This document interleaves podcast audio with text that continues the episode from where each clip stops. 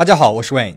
今天的事件由本频道驻西语地区小伙伴慈小慈投稿，十分感谢。两年前我讲过澳洲的顺风车连环杀手，不知道大家还有没有印象？那今天我们来讲一桩也是和搭顺风车有关的事件。这次的事件发生在一九九二年的西班牙。一九九二年对于西班牙来说是荣耀和痛苦掺杂在一起的一年。四月份，西班牙南部城市塞维利亚承办了世博会；七月份，巴塞罗那举办了冷战结束后的第一届奥运会。世博会加奥运会，可以说直接把西班牙推到了世界舞台的中心。而也是在这一年，西班牙的恐怖组织埃塔活动频繁，制造了十九起恐怖袭击，造成了数十人死亡，以及大量公职人员和平民受伤。而在这不平凡的一年的年末，又发生了一起失踪案。随着1993年的案件升级，这起失踪案更是轰动了整个西班牙。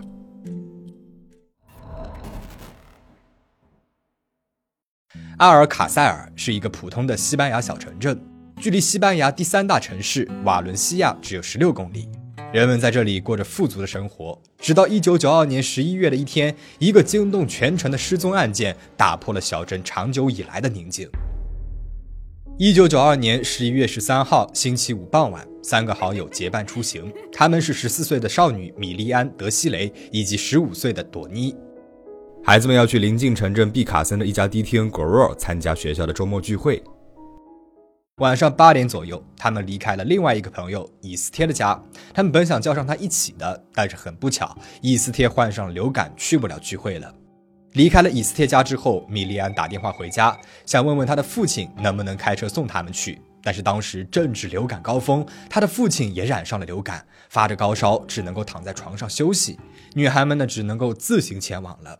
阿尔卡塞尔和毕卡森由一条公路连接，距离大概呢只有两公里。虽然路途不远，但是公路的最后一段没有路灯，路边都是荒地，也没有居民和住宅。本来呢，三个女孩要去的那家迪厅十分的火爆，老板们为了方便附近城镇的顾客来往，会在周末安排一个专门的大巴和一辆面包车来接送附近的客人。但是不知为何，女孩们那天晚上并没有坐上前往迪厅的班车。晚上十点钟，早就过了女孩子们说好的回家的时间了。三个女孩的家人呢，也都没有等到她们回来，学校的同学也没有在聚会上看到她们。也就是说，这三个女孩根本就没有到迪厅，那会不会是离家出走了呢？三家人互相确认了一下，三个女孩都没有带什么钱，她们不可能离家出走。难道是被绑架了？他们的父母立马报了警。时间来到了第二天，警方就展开了搜索。国民警卫队调查了该地区所有有前科的性犯罪者，但是一无所获。时间一天天的过去了，搜索范围渐渐的扩大到了西班牙以外。因为担心女孩可能会被性贩卖到其他的国家，国际刑警也参与到了搜救当中。阿尔卡塞尔镇上有一个叫弗朗西斯科的驾驶员说，他在晚上八点左右看见了三个女孩呢，在路边想要搭顺风车，他就让他们上了他的车子。尽管他的目的地不是库勒尔，但是会经过毕卡森城镇入口处的一个加油站，他可以捎带他们一程。到达了加油站之后，三个女孩和弗朗西斯科告别，并且下了车。他们试图搭上另外一辆车子去往迪厅，而这一幕也正好被住在毕卡森加油站附近的一个女士看到了。她从自家的阳台上看见了这三个女孩在她家楼下搭顺风车。那天晚上八点十五分左右，她看到了一辆坐了四个人的白色小汽车停在了街道右边，三个女孩上了车子。警方因此推测，正是在女孩们上了那辆白色小汽车之后，发生了意外。几个月的时间过去了，三个女孩还是没有被找到。一直到一九九三年一月二十七号，也就是女孩们失踪两个半月之后，两名养蜂人上山检查他们种植的前麻时，在罗马纳河谷处，他们惊恐地发现了一截露出土的人类手臂，手腕上面还戴着一块手表。国民警卫队的一个小组马上前往了现场。那这里靠近陶斯水库，很难进入。警方是花了好几个小时才到达。起初，根据手臂上面的手表的大小，警方还以为这是一具男性尸体。但是在挖掘的过程当中，又有另外两具遗体被发现了。法医检查后判定，这三具均为女性遗体。三具遗体被包裹在一块新的大地毯当中，而掩埋尸体的坟墓也是新挖掘的。他们被绑在了一起，一个叠放在了另外一个上面，每一具尸体之间还隔着地毯，其中两个人被分了尸。尽管尸体已经高度的腐烂，而且衣服也已经变质破损，但是专家们当场就指出，这很有可能就是那三个失踪的女孩。初步的尸检证明，三个女孩生前遭受了惨无人道的折磨、强奸和虐待，最后被迫步行到了一个洞中，一个接一个的被子弹击中了头部，结束了凶手血腥的狂欢。也许是女孩子们的死状过于惨烈，关于尸检报告并没有比较详细的公开资料。我们只知道三个女孩子身首异处，凶手在枪杀了她们之后还砍掉了她们的头，而之前养蜂人发现的那截手臂是十五岁的朵妮的。朵妮胸口的皮肤缺了一大块，脖子附近的皮肉也不见了。法医认为有可能是被动物给破坏了，但是奇怪的是，尸体上面并没有任何的牙印。朵妮的两颗门牙和两颗臼齿也不见了，而另外两个女孩的尸体的牙齿也有脱落。女孩子们尸体的惨烈程度以及她们生前所遭受的侵害，震惊了整个西班牙社会。到底是什么样的人会对三个无辜的女孩子做出这样人神共愤的？残忍行为呢？警方在藏尸地点发现了嫌疑人遗留下来的重要证据，例如未使用过的弹头和一个电子游戏机。而最重要的线索是在灌木丛旁边发现的一些纸片。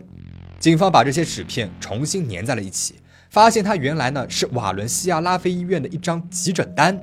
瓦伦西亚拉菲医院距离发现尸体的地方有将近五十分钟的车程。而这份急诊单上能够看到患者的部分名字，在和医院核实了近期的患者记录之后，警方很快便锁定了第一个嫌疑人恩里克·安格莱斯。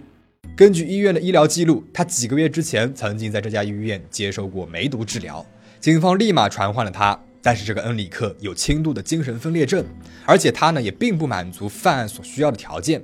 但是恩里克他有一个哥哥叫安东尼奥。安东尼奥啊，他是一个十分暴力的人，有过多次偷盗、抢劫和贩毒的记录，现在也是一个逃犯啊。正好有另外一组的警员在追踪安东尼奥，这组警员就去到了他家，但是安东尼奥并不在，恰好他的朋友米格尔·里卡特在他家做客。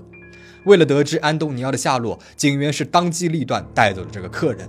本来警方只是想问他安东尼奥在哪里，但是没有想到里卡特做贼心虚，很快就承认了自己也参与到了三个女孩的谋杀当中，并且说安东尼奥就是主谋。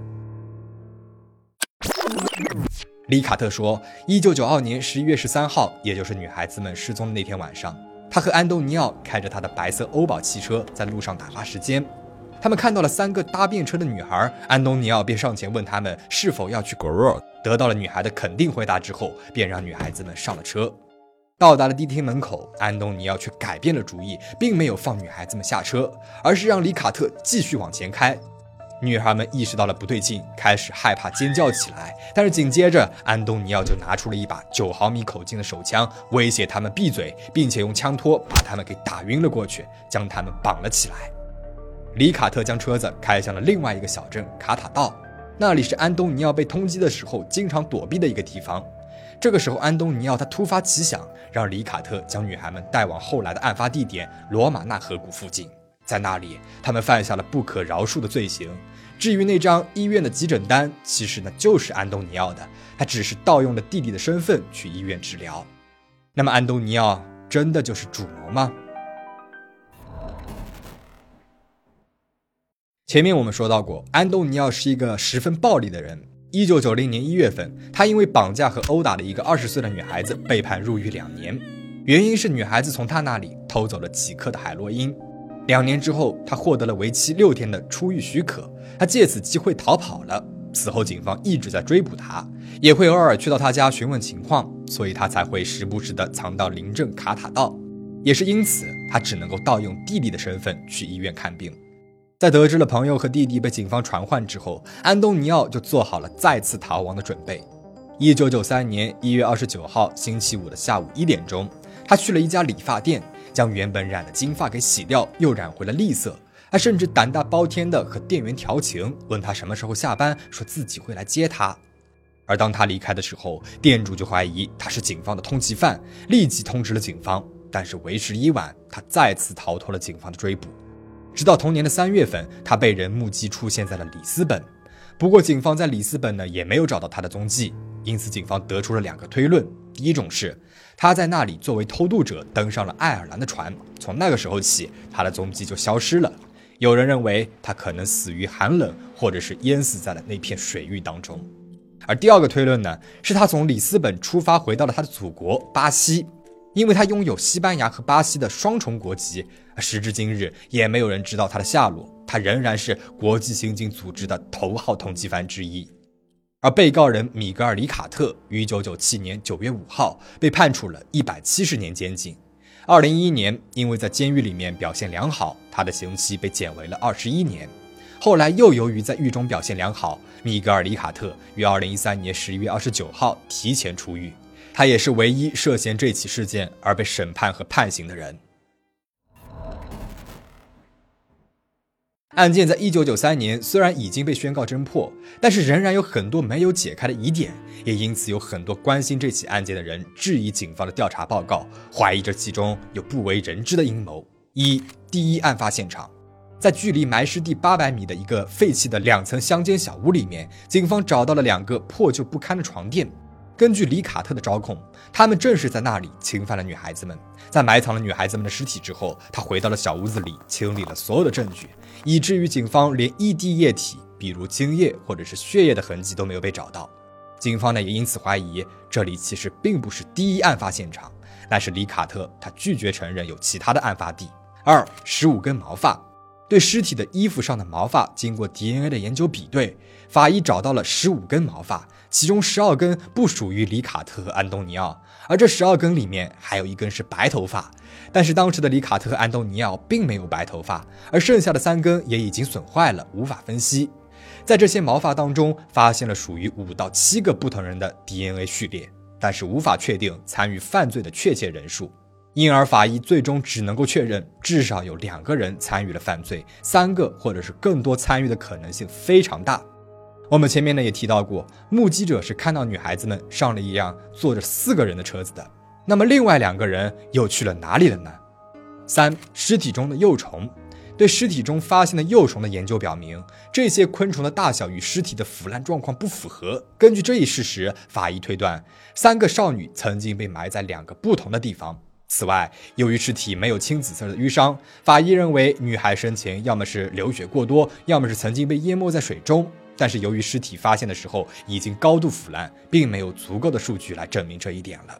第四，急诊单，也有很多人质疑，将安东尼奥定罪的那个重要证据，也就是医院里面的急诊单碎片，是在案发两个半月之后，在女孩们埋尸地上方的灌木丛里面被找到的。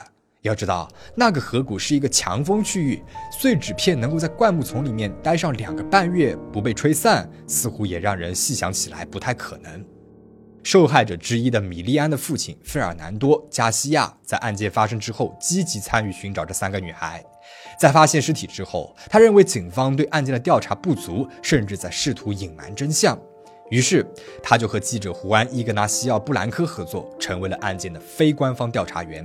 他们一起质疑警方、法医和法官的工作，并且提出了另外一种理论，而这一理论在整个1997年广泛传播。他们认为，安东尼奥和里卡特只是听命于一个特殊组织的普通罪犯。里卡特他只负责埋葬女孩的尸体，而这些女孩子是在另外一个不确定的地方被杀的。而安东尼奥已经被组织给谋杀了，以防止他揭露真正的罪魁祸首。这个组织其实是为有权势的政客和商人录制鼻烟胶卷的。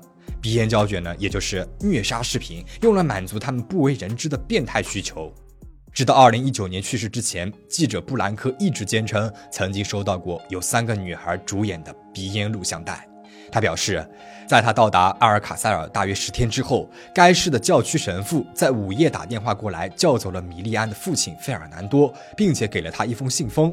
这个信封里面装了一盘录像带，布兰克、费尔南多一起观看了里面的内容。在其中的一个场景当中，米利安和德西雷躺在了担架上面，在他们周围有一群人，他们都是对西班牙社会和经济有影响的人，他们用手术刀折磨着女孩子们。布兰克坚称，他已经将录像带的副本发送给了内政部，但是没有收到当局的回复。然而，后续的调查呢，让人怀疑这个故事的真实性。首先，布兰克一直拒绝公开这段录像带。其次，阿尔凯塞尔的教区神父也保证，他从来没有给过费尔南多任何的信封。第三，费尔南多他本人否认了收到过或者是看过这样的视频。然而，关于最后的这一点，在布兰克去世的几周之后，电视节目《四千年》采访了费尔南多，而这一次，他说他确实是收到过一盘录像带，但是他从来没有看过当中的内容。而罪犯里卡特即使在服完刑后，也力证自己的清白。在接受了大众致敬节目的采访时，他宣称自己是替罪羊。而在1999年，他也发表了同样的声明。他还表示，阿尔卡塞尔的真相没有水落石出，以及安东尼奥·安格莱斯已经在西班牙被谋杀了。2019年11月，也就是事件发生的28年之后，对阿尔卡塞尔女孩谋杀案的调查又有了一些新的转折。